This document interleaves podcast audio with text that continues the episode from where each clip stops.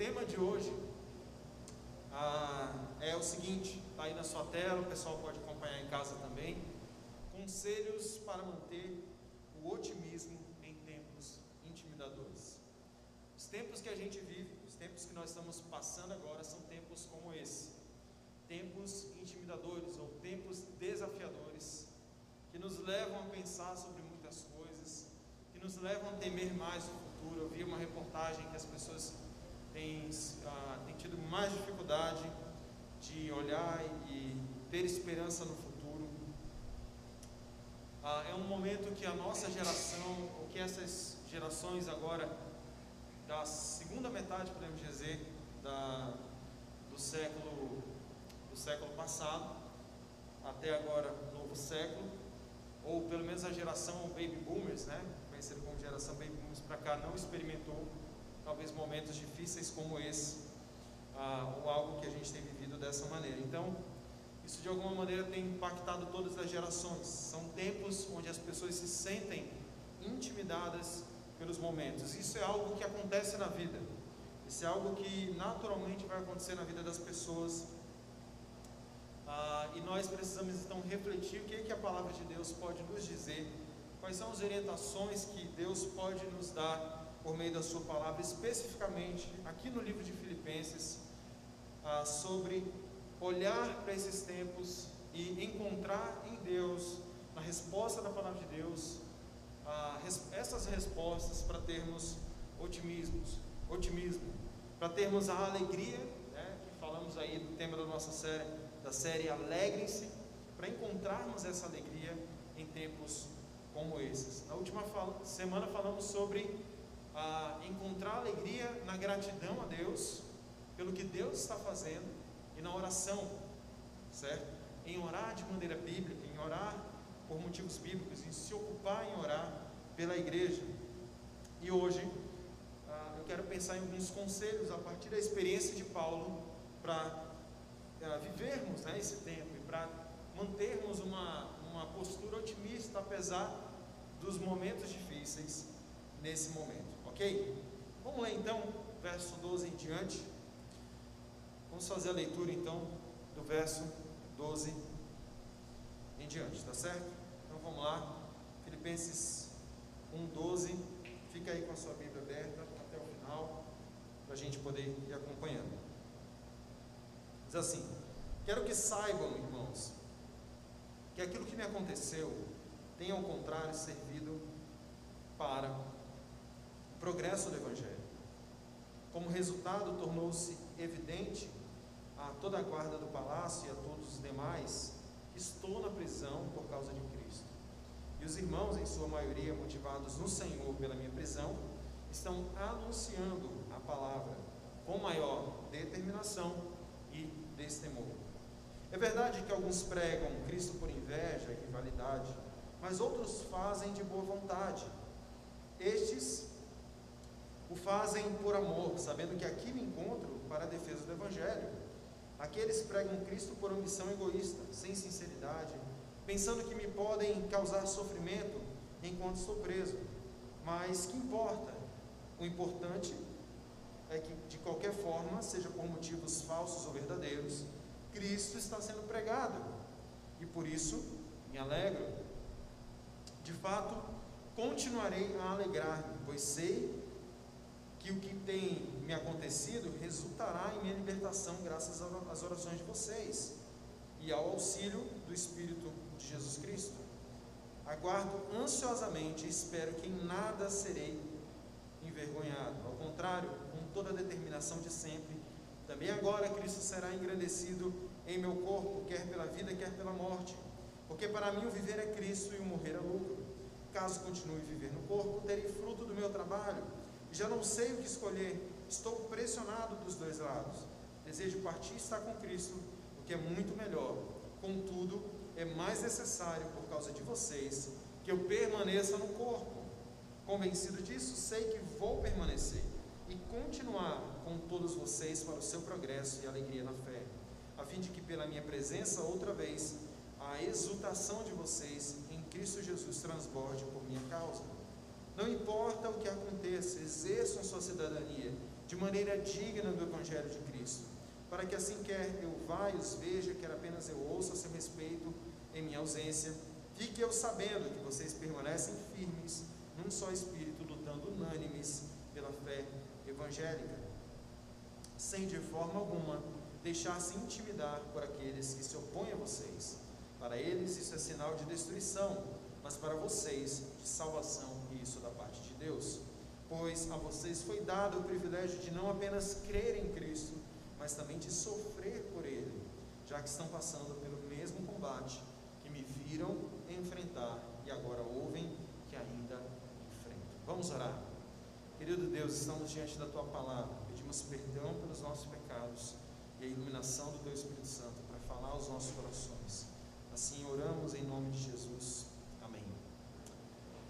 Ah, eu quis resumir de maneira clara, e não é uma maneira breve aqui, esse texto, e não é uma grande ideia muito homilética, mas é uma grande ideia, um pouco talvez mais da interpretação do que eu olhei no texto, que diz o seguinte: os cristãos precisam adotar uma postura de otimismo em meio às dificuldades e oposições, compreendendo que Deus conduz as circunstâncias para o avanço do Evangelho e se unirem para lutar pela fé.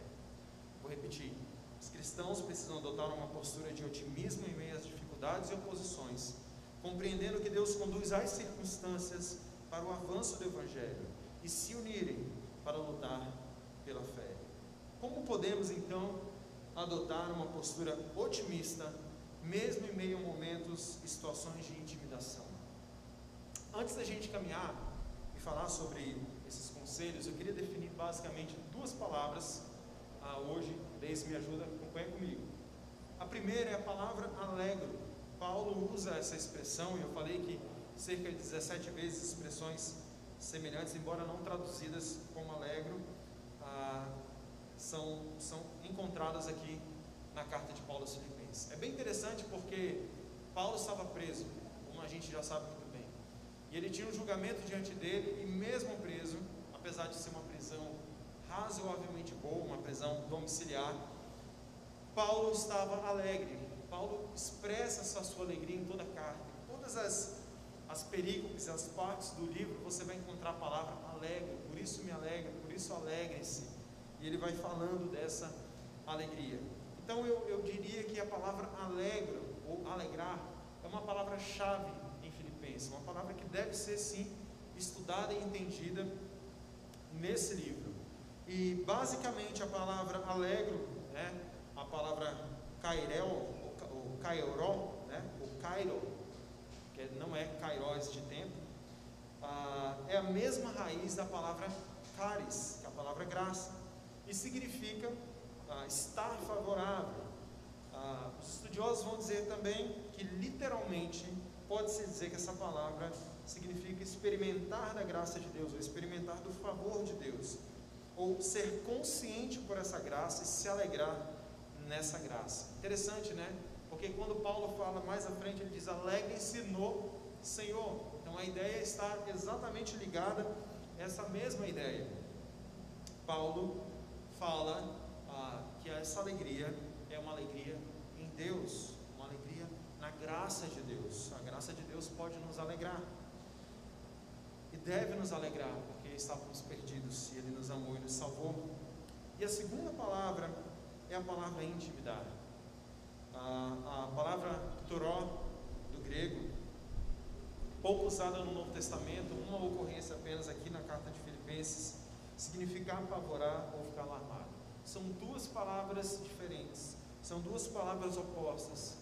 Paulo está dando ênfase, muito mais ênfase à palavra alegrar-se, alegrar-se nessa graça. A palavra intimidar vai aparecer lá na frente, no final, eu vou falar sobre ela quando chegarmos lá no texto. De uma maneira geral, o povo não deve, o povo de Deus não deve se intimidar em momentos intimidadores, mas ele deve se alegrar no Senhor. Ah, claro que com isso nós vamos pensar em alguns conselhos para que experimentemos durante toda a carta essa alegria, esse otimismo paulino para nossas vidas, ok? Em primeiro lugar, vamos começar. E o primeiro conselho é: não veja as oposições e dificuldades sempre de maneira negativa. Não veja as oposições e dificuldades sempre de maneira negativa. Ah, aqui nós temos do verso 12 ao 14 a seguinte ideia: as tribulações de Paulo, né, que ele viveu e que ele relata aqui, motivaram, isso no entendimento de Paulo, o avanço do Evangelho. Paulo vê o Evangelho avançando, apesar dos momentos difíceis, apesar das dificuldades das oposições. Ele vê o Evangelho avançando. E é isso que ele mira, é isso que ele olha, é isso que ele foca. Ah, o avanço do Evangelho acontece através de outras pessoas. Ele está preso, o Evangelho continua avançando porque o Evangelho não está preso, mas o Evangelho avança por meio de outras pessoas, através do exemplo de Paulo. Ele estava preso em Roma, Atos 28, você pode encontrar parte desse relato. Os motivos eram claros, Cristo era o motivo, ele estava preso por causa da sua fé, foi levado até Roma para um julgamento mais justo como cidadão romano. Ah, o livro de Atos relata essa prisão também. Ah, a prisão de Paulo foi então, e o seu exemplo foi usado pelo Senhor, pelo próprio Deus, para motivar aqueles irmãos a pregar confiados em Deus. A ideia aqui ah, é no Senhor, né, verso 13, eles tornou-se evidente o motivo, e os irmãos motivados no Senhor, motivados pelo Senhor, através do exemplo de Paulo, criaram coragem e pregaram o Evangelho. Eles tinham mais coragem e eles tinham menos medo. Essa é a ideia aqui mais coragem e menos medo em relação à pregação do Evangelho. Eles olharam Paulo, viram que o Evangelho não parou, olharam para Paulo, viram o exemplo de Paulo e se encorajaram com aquele modelo. Deus usou o exemplo de Paulo para isso. Ah, eu queria que você pensasse, assim como Paulo pensou e olhou, como que ele relata o avanço do Evangelho aqui. Ah, ele diz o motivo, ele fala que o Evangelho avançou, que Deus motivou outras pessoas a, a pregar por meio do exemplo dele. A ideia e o conselho que nós poderíamos extrair daqui é exatamente esse: a gente não ficar tão focado nas dificuldades ah, e olhar elas como algo ruim. Paulo não estava olhando o fato de estar preso como algo ruim em si. Ele entendia que Deus é soberano sobre aquelas circunstâncias e todas as circunstâncias de alguma forma estavam convergindo para que o Evangelho avançasse, para que Deus fosse conhecido, para que Cristo fosse anunciado. E essa era a alegria de Paulo. Paulo então não focou nessas dificuldades.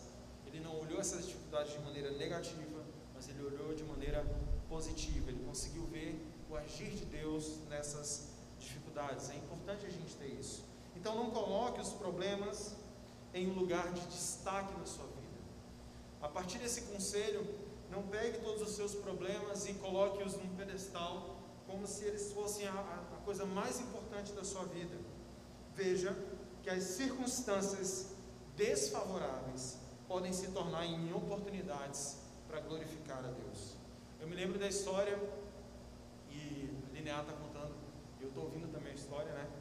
Ah, nos nossos cultos domésticos, sobre a, uma missionária chamada Ellen Carmichael, e a missionária Ellen Carmichael, a Europa, da Europa, se eu não estiver enganado, da Inglaterra, queria porque queria os olhos azuis quando era criança. Então, quando pequenininha, orou a Deus com cerca de seis anos, pedindo ao Senhor que Deus desse a ela olhos azuis. Ela tinha olhos castanhos. E aí, no dia seguinte, ela acordou, se olhou no espelho, os olhos estavam azuis? Estavam castanhos. Naquele momento, ela não entendeu Deus falou para ela que não, e ela só aceitou o não de Deus. É uma história bem interessante. Mas anos mais tarde, a Ellen foi ser missionária na Índia. E num dado momento, para que a Ellen entrasse no templo e conhecesse a história de crianças que eram presas no templo e desenvolvesse todos os seus 50 anos de ministério com aquelas crianças, que ela comprava crianças para Deus, ela, ela libertava as crianças do templo que eram presas, as crianças iam para a casa dela e ela viveu toda a sua vida na, na Índia. O fato dela ter o olho castanho serviu. Ela pôde, na, na, época, se maquiar se vestir com as roupas de indiana e entrar no templo e conhecer toda aquela realidade. A partir daquela realidade, ela entendeu seu ministério na Índia e serviu a Deus durante toda a sua vida ali. Às vezes, as circunstâncias, pequenas ou grandes, parecem desfavoráveis, não parecem ser do jeito que a gente queria que fosse, mas a gente tem que ter em mente que Deus é soberano sobre a nossa vida, sobre a vida dos seus filhos. Ele está de fato usando a nossa vida para a glória dele. A nossa história é uma história pequena dentro da grande história de Deus, e nós temos o privilégio de fazer parte da história de Deus. E Deus nos inclui nessa história. E às vezes parece que nossa história não tem muito nexo com essa grande história, mas nós temos que confiar que a nossa história está nessa grande história, que Deus vai de usar as oportunidades, as situações para glorificar o seu nome e principalmente para avançar o Evangelho. Deus está dirigindo a história e a sua história também. Ah, você precisa lembrar de Jó, de Daniel, de José. Paulo tinha essa convicção. Ele disse: ah, Pode passar. Olha o que, que ele disse. O que me aconteceu tem, ao contrário, servido para o progresso do Evangelho. Veja com a expressão de Paulo, progresso do Evangelho que, de maneira geral, na nossa vida, na sua vida, na vida de um cristão, o propósito de Deus em nossas vidas é favorecer a glória do Evangelho. É a glória do Evangelho que está em jogo. Meus queridos e meus irmãos, ah, o nosso nome, a nossa reputação, ela pode ir para a lama, mas o nome de Jesus jamais. As nossas coisas podem ser perdidas, mas o Evangelho jamais. Embora isso seja difícil de ouvir por nós, é exatamente esse, essa convicção que o Evangelho quer produzir em nós. E é difícil, sim, é difícil. Mas esse é o padrão de Deus para nós. Deus quer, por meio das nossas vidas, favorecer a glória do Evangelho. Por meio dos seus sofrimentos, das suas situações, das realidades que você tem vivido, a sua história, provavelmente através da sua história, Provavelmente, isso aí, provavelmente a partir da sua história, Deus irá motivar, encorajar, desafiar outros a andarem também com Jesus. Confie nisso, se alegre e olhe as situações negativas com. Segundo lugar,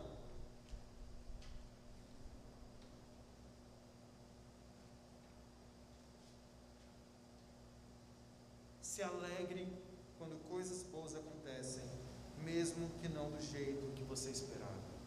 O segundo conselho é: se alegre quando coisas boas acontecem, mesmo que não do jeito que você esperava. Paulo se alegra por saber que o Evangelho avança apesar das motivações pregadores. É isso que Paulo está falando aqui. Olha, tem gente que está pregando aí por motivo egoísta, mas tem gente que está pregando por amor. Tem gente que faz a obra por seus próprios motivos, só pelos seus próprios interesses. Mas tem gente que faz a obra por amor a Deus, por amor a mim, Paulo está dizendo. Mas o importante é que Cristo está sendo anunciado. Mas o importante é que o Evangelho está sendo anunciado. Só um parênteses aqui, não sei se vai estar aqui no meu roteiro, eu tento não sair muito porque eu tenho que ficar dentro do tempo. Senão a gente acaba falando muita coisa, né? Mas, às vezes, antigamente eu tinha uma preocupação com aqueles que não pregavam do jeito que eu pregava. Isso eu estou falando de conteúdo da mensagem, da forma de apresentar a mensagem. Eu tinha uma crise, eu achava que eu tinha que ser o defensor do Evangelho. E no final era por orgulho meu. Eu achava que eu era dono da palavra. Ah, mas eu não achava isso conscientemente. Não, nós não achamos isso. Mas nós agimos como se fôssemos donos da verdade de Deus. Quando eu entendi que Deus é soberano, Deus usa a vida das pessoas, que Deus usa aquela igrejinha lá com suas dificuldades, às vezes não é do jeito que a gente imagina, né? Poderia ser melhor, seria tão bom se tivesse uma boa teologia, mas às vezes lá, ainda assim o Evangelho é pregado, pessoas ouvem de Cristo, pessoas confiam a sua vida a Cristo. Nós esquecemos que o encontro é com Cristo, não é com manual de teologia, é com a pessoa de Jesus que morreu na cruz por nós, que se entregou por nós, que ressuscitou. E é isso que salva, embora o conhecimento e a teologia ajudam a gente a crescer e avançar e amadurecer. Mas nós temos que entender que, dependente das situações que fogem ao nosso controle, Deus está agindo. E o importante é que o Evangelho está chegando aos corações. O importante é que o Evangelho está avançando. E você e eu precisamos nos alegrar nisso. Você precisa se alegrar nessa realidade de que o Evangelho está sendo anunciado, de que o Evangelho está avançando. E a pergunta é: não é tanto a ênfase do meu ponto aqui, você consegue se alegrar nisso? Em saber que Cristo está sendo pregado? Essa é uma alegria para você, deveria ser, deveria ser uma alegria para mim. Pensar e refletir sobre. Mas aqui Paulo trata então dois tipos de pregadores. Pode soltar. Temos dois pregadores. Segura um pouquinho. Volta um pouquinho. Já estragou surpresa. Brincadeira. Ah, o primeiro pregador é aquele que prega por amor, aqui no verso 16. Ah, e esse amor é uma sensibilidade também a Paulo. Paulo está falando dessa relação com porque algumas pessoas pensavam que poderiam pregar para atingir Paulo, o ministério dela estaria atingindo o coração de Paulo. E Paulo diz: Eu não estou nem aí. Eu sei que pessoas pregam por amor e isso é muito bom. E o segundo tipo de pregadores, aqui no texto, são pregadores que pregam por egoísmo ou pregam por interesses próprios. Alguns que corriam com Paulo e pregavam, ah, que concorriam com Paulo, na verdade, pregavam para de alguma forma gerar algum tipo de incômodo em Paulo durante a sua prisão. Já não bastava a prisão, eles queriam gerar mais problema para Paulo lá. Eles tinham até um conteúdo correto, podemos assim dizer, porque Paulo diz: olha, Cristo está sendo anunciado. Paulo não entra no mérito do conteúdo que eles pregavam, então provavelmente sim era, uma, era um bom conteúdo, ou pelo menos era um conteúdo fiel à mensagem de Paulo, mas eles faziam por motivos errados, por motivação errada. Paulo então prefere ver isso de maneira otimista, sabendo que não é dono do Evangelho, ah, e a expansão do Evangelho para Paulo era mais importante do que a sua participação em tudo.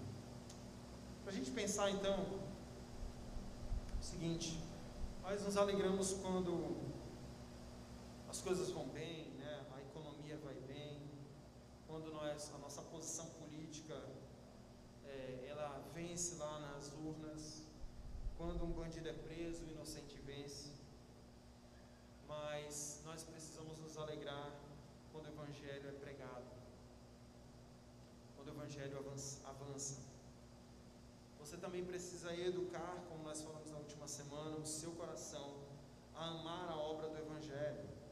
Coisas boas acontecem pela graça e misericórdia de Deus, mas a nossa alegria deve ser, deve, deve,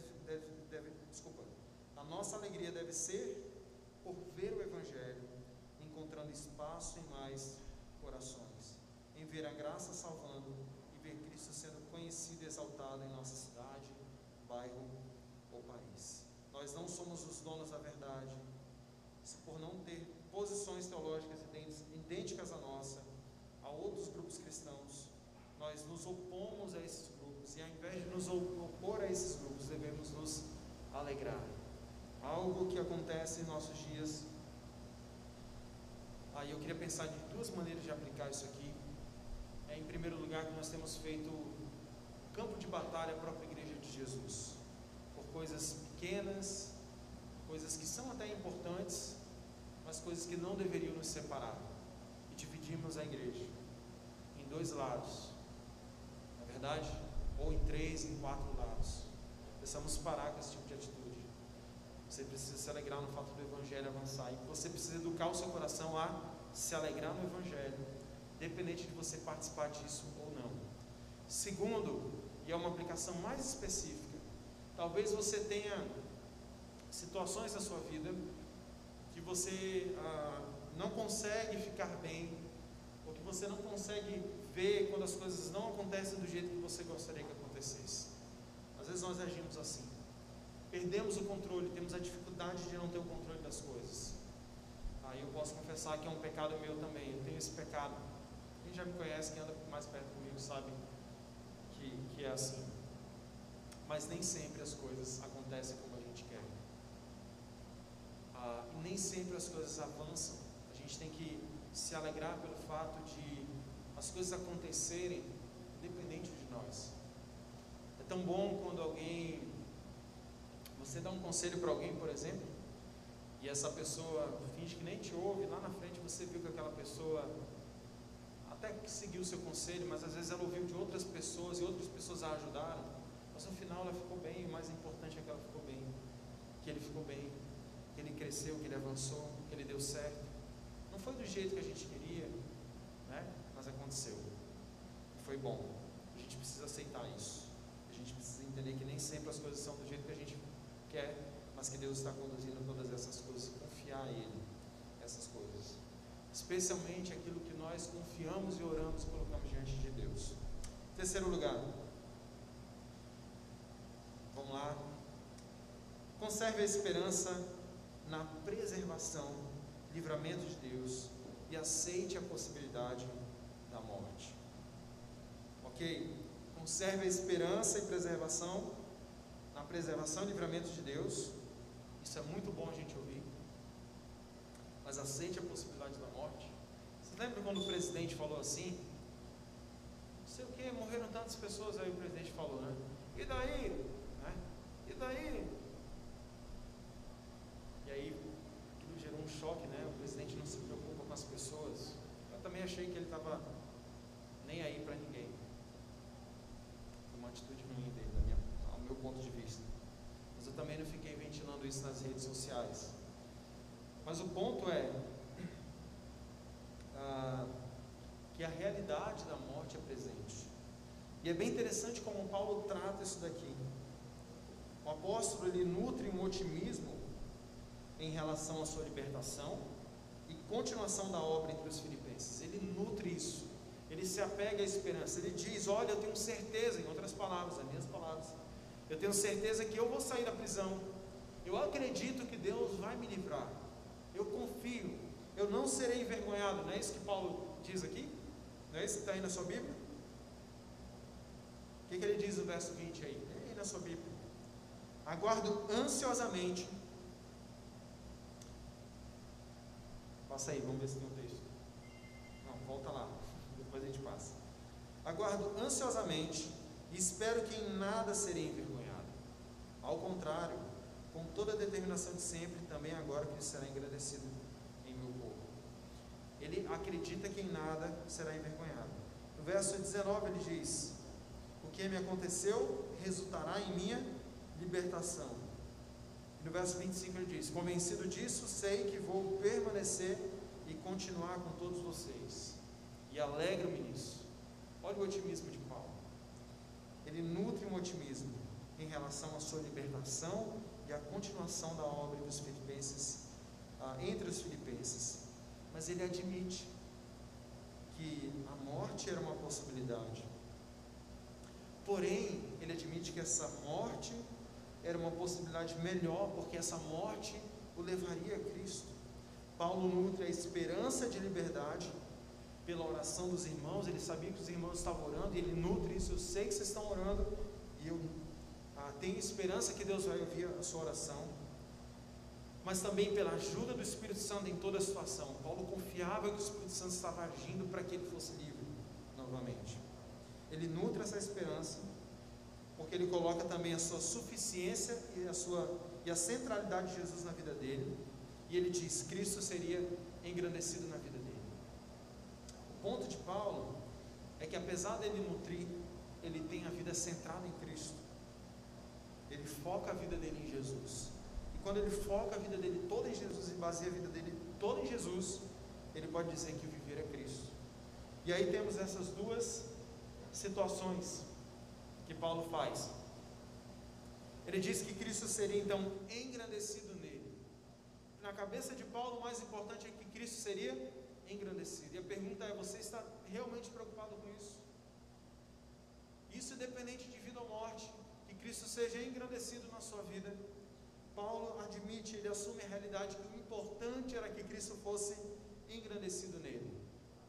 E ele diz: quer seja na vida porque na vida eu vou viver em Cristo e vou viver para a glória de Deus. Então a possibilidade da vida alegrava Paulo porque ele ia continuar vivendo e vivendo para a glória de Deus. Paulo diria: se continuar a viver em seu corpo, Jesus estaria sendo glorificado. Isso era o mais importante. Sua vida seria para frutificar e glorificar ao Senhor em tudo. Essa era a cabeça de Paulo. Estou animado porque se eu viver, eu vou continuar vivendo para a glória de Deus. Mas eu me alegro, eu confio, eu nutro essa esperança porque eu quero fazer muita coisa para o Senhor. Então, em primeiro lugar, eu digo: não é pecado você nutrir isso.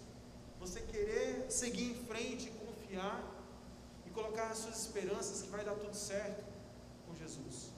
Mas o mais importante é você separar um pensamento positivista de um pensamento de confiança em Deus. Porque às vezes você só está pensando em viver para a sua própria glória.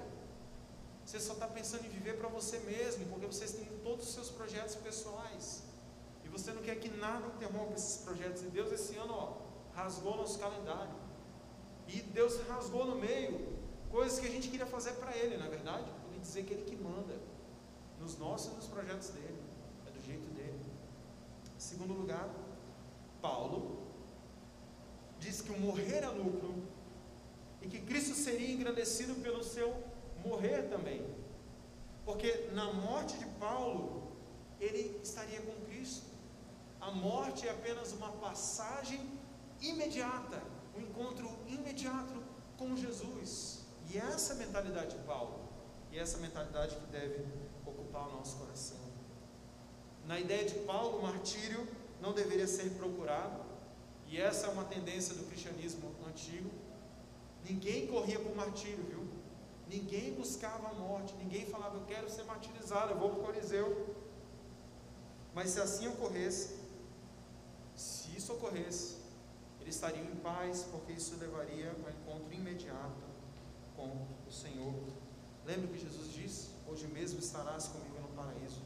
Seria um encontro incomparável com o prazer do ministério e desta vida. A morte em Cristo, então, é uma possibilidade, sim, até melhor do que a vida. O problema é que cristãos não querem morrer, mas não querem ser úteis, úteis ao reino de Deus na terra. Esse é o problema. Se eu perguntar aqui, a gente fala assim: quem quer morrer? Gente vai levantar a mão, né? Mas na mente de Paulo, morrer é uma possibilidade melhor, porque morrer não tem mais o seu peso que tem para aqueles que não têm a Cristo. O morrer é Cristo. O morrer é um encontro garantido com Jesus imediatamente, diante dele no paraíso. É muito melhor, é incomparavelmente melhor. Mas o problema também é que pessoas cristãos não querem viver como Paulo está dizendo aqui. Não querem morrer, mas também não querem viver como Paulo está dizendo. Que o morrer é, e o viver era Cristo. E o viver é Cristo significa viver em Cristo para a glória de Cristo, para a exaltação do Evangelho. O ponto é você estar disposto sim a viver para Cristo, viver em Cristo e dizer o meu viver é Cristo. Esse é o ponto. Paulo então fica indeciso. O viver para Paulo só é maravilhoso com Jesus.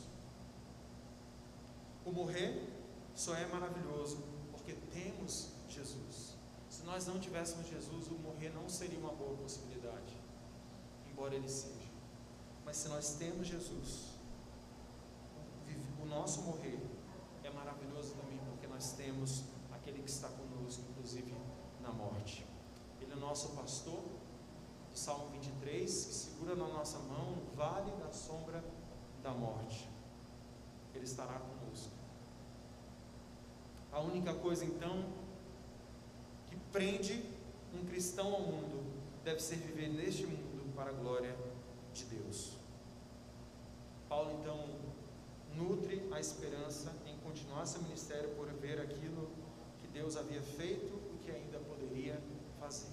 Apesar disso tudo, Paulo nutre. Eu quero ficar assim. Eu quero ser útil. Por querer ser útil, eu quero servir ao Senhor. E eu confio e acredito continuar. E é essa é a esperança que nós devemos nutrir. Nutrir, sim, esse é o nosso quarto, terceiro conselho, né? É exatamente esse. Conserve a esperança de que Deus está nos livrando, na sua preservação, mesmo aceitando essa possibilidade que em Cristo não é ruim, mas é incomparavelmente melhor.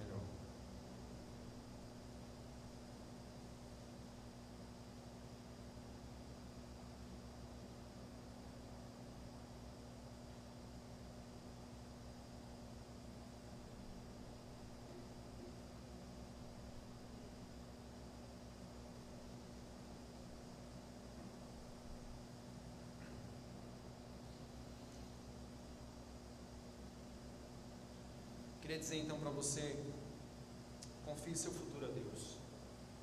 Se a morte é uma possibilidade, ela perdeu todo o seu pavor quando Cristo a venceu. Era apenas um portal que nos liga imediatamente a Cristo. Se coloque também à disposição de Deus. Se você quer viver e viver em Cristo, se coloque à disposição em Deus para fazer algo para Ele. Uma frase muito conhecida C.T. Studd.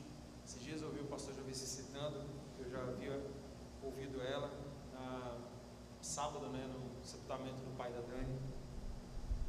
E a história de Studd é bem interessante. Studd foi um jovem rico que deu toda a sua fortuna para a obra missionária.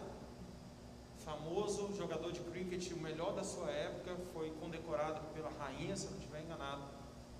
Serviu na, na China, no tempo de Hudson Taylor, serviu na Índia, ah, onde seu pai tinha feito riquezas, e serviu na África, fundando uma missão com suas filhas e os seus genros. Passou mais de décadas, ah, mais de uma década separado da sua esposa, a Priscila Studd. Ela ficava ah, em Londres levantando recursos e ele ficava no campo missionário. Uma saúde frágil, dedicou mais de 30 anos da sua vida ao ministério. E Studd disse o seguinte: apenas uma vida logo passará. Apenas o que foi feito para Cristo permanecerá. Queria encorajar você, jovem, que olhe e vê a sua vida toda pela frente, a viver a sua vida inteira em Cristo, para Cristo. Eu queria encorajar você, jovem, a olhar para a sua vida e centralizar Cristo no meio dela. E pensar o seguinte: Senhor, que o meu trabalho seja para a tua glória, que os meus recursos sejam para a tua glória, que o meu tempo seja para a tua glória, que a minha casa seja para a tua glória, que a minha família futura seja para a tua glória, que os meus filhos sejam para a tua glória, que Cristo seja engrandecido no meu corpo. Jovem, você que tem a vida toda pela frente, talvez Deus esteja chamando você para o campo missionário, talvez Deus esteja chamando você para dedicar a sua vida na África, na Índia, na Ásia. Independente se lá ou aqui, viva todos os seus dias, porque o que são mais anos ou menos anos, se não forem vividos para Cristo, especialmente vocês jovens, faça e viva para Cristo, porque uma vida logo passará, apenas o que foi feito para Cristo permanecerá. Eu queria dar mais uma ênfase que eu tenho andado muito preocupado com os jovens, e não é só na nossa igreja, viu? Uma frieza espiritual tem arrastado jovens para longe, na nossa igreja, em outras igrejas. Enquanto uns estão conhecendo e buscando ao Senhor, outros estão completamente insensíveis e indiferentes. Saia disso em nome de Jesus. Volte para Cristo, centralize Cristo na sua vida, jovem. Não permita que os tempos esfriem o seu amor pelo Evangelho. Não relativize o que eu estou falando agora. Não finja que não está me ouvindo. Pare de racionalizar tudo que você ouve. Permita que o Evangelho adentre as raízes do seu coração e mude as estruturas internas. Em nome de Jesus. Jovens, despertem. Viva a sua vida em Cristo e para Cristo. Você possa dizer: O meu viver é Cristo. Em tudo que eu faço. Você pode dizer isso. Por último, una-se aos seus irmãos para militar pelo Evangelho.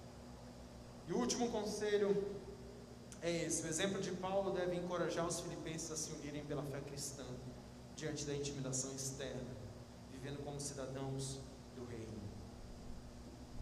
Paulo encoraja os filipenses, através de seu exemplo, a permanecerem unidos, lutando pela fé sem medo das oposições, vivendo como cidadãos dos céus.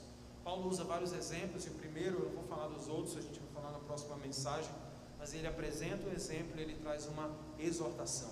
Depois de Paulo apresentar o seu exemplo aqui nesses versículos, no verso 27 a 30, ele traz uma exortação. Ele diz mais ou menos assim: Vocês viram o que, que eu passei, agora façam isso, vivam assim. Paulo então encoraja, ele diz, ele começa dizendo, ó, não importa o que aconteça, exerça a sua cidadania de maneira digna do Evangelho. Paulo ah, faz uma oposição aqui, da sua, ah, coloca a ideia de uma cidadania em Deus do Evangelho em oposição à cidadania romana. A cidadania romana era motivo de orgulho para os cidadãos de Filipenses, de Filipos. Ah, e Paulo diz: não, a cidadania do Evangelho é mais importante que a cidadania desse mundo. Ah, e esse envolvimento era sinal de salvação. E aqui Paulo usa a expressão sinal de salvação, sinal de destruição. Significa que se nós envolvemos e cooperamos com o Evangelho, nós, isso é sinal de salvação. Se nós nos opomos e atrapalhamos o Evangelho, isso é sinal de destruição. Por quê? Porque pessoas aqui estavam se opondo ao Evangelho. Havia uma, uma, uma oposição externa, e diante dessa oposição externa, Paulo está dizendo: olha, continuem firmes, porque para vocês que cooperam com o Evangelho é sinal que vocês são salvos, mas para aqueles que não cooperam com o Evangelho é sinal que eles estão em destruição. É isso que Paulo está dizendo. Ele diz: por último, que viver e sofrer por Cristo deve ser encarado como um privilégio dos filhos de Deus e visto com otimismo também. Ah, e aqui nós lembramos de Hebreus 11, 16, que ah, o autor de Hebreus nos lembra, e ele diz: Mas buscavam uma pátria superior, um lar celestial, por isso Deus não se envergonha de ser chamado o Deus deles pois lhes preparou uma cidade. Aqueles heróis tinham uma cidadania celestial, estavam totalmente envolvidos com essa identidade de um cidadão do reino dos céus e por isso eles militavam pelo reino dos céus e Deus não poderia se envergonhar de ser chamado Deus deles. Será que você, será que Deus se envergonharia de ser chamado seu Deus? Tem irmãos, você já viu o peso dessa palavra? Aqui Paulo fala de cidadania, fazendo essa oposição à ideia romana. Sua identidade é Cristo, sua família, a igreja, sua pátria, a pátria celestial, como diz que tem Hebreus. Com quem você se identifica mais? Se una à sua igreja pela causa do Evangelho. Deixem as diferenças entre nós, deixemos as diferenças entre nós, que a gente se una ao Evangelho. É triste quando a igreja briga por coisas tão pequenas, diferenças bobas. Nós precisamos nos unir diante das oposições, caminhar juntos ah, e mantermos essa unidade, lutando pelo Evangelho. Estamos unidos a Cristo.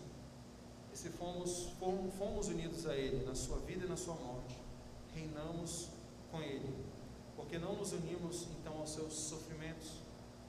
O Evangelho é sobre aqueles que tomam sua cruz e seguem Jesus. Se Cristo nos uniu pela sua graça a Ele, justificando, nos tornando um só com Ele, que Paulo fala, nós nos alegramos em reinar com Jesus, e ir para o céu, desfrutar das suas bênçãos, porque nós não nos alegramos também nos nossos sofrimentos. Não a parte de sofrer por Jesus e pela justiça como um privilégio também. Que a gente possa olhar dessa maneira. O Evangelho é sobre aqueles que negaram-se, tomaram a sua cruz. É um caminho também de sofrimento. Faz parte desse pacote.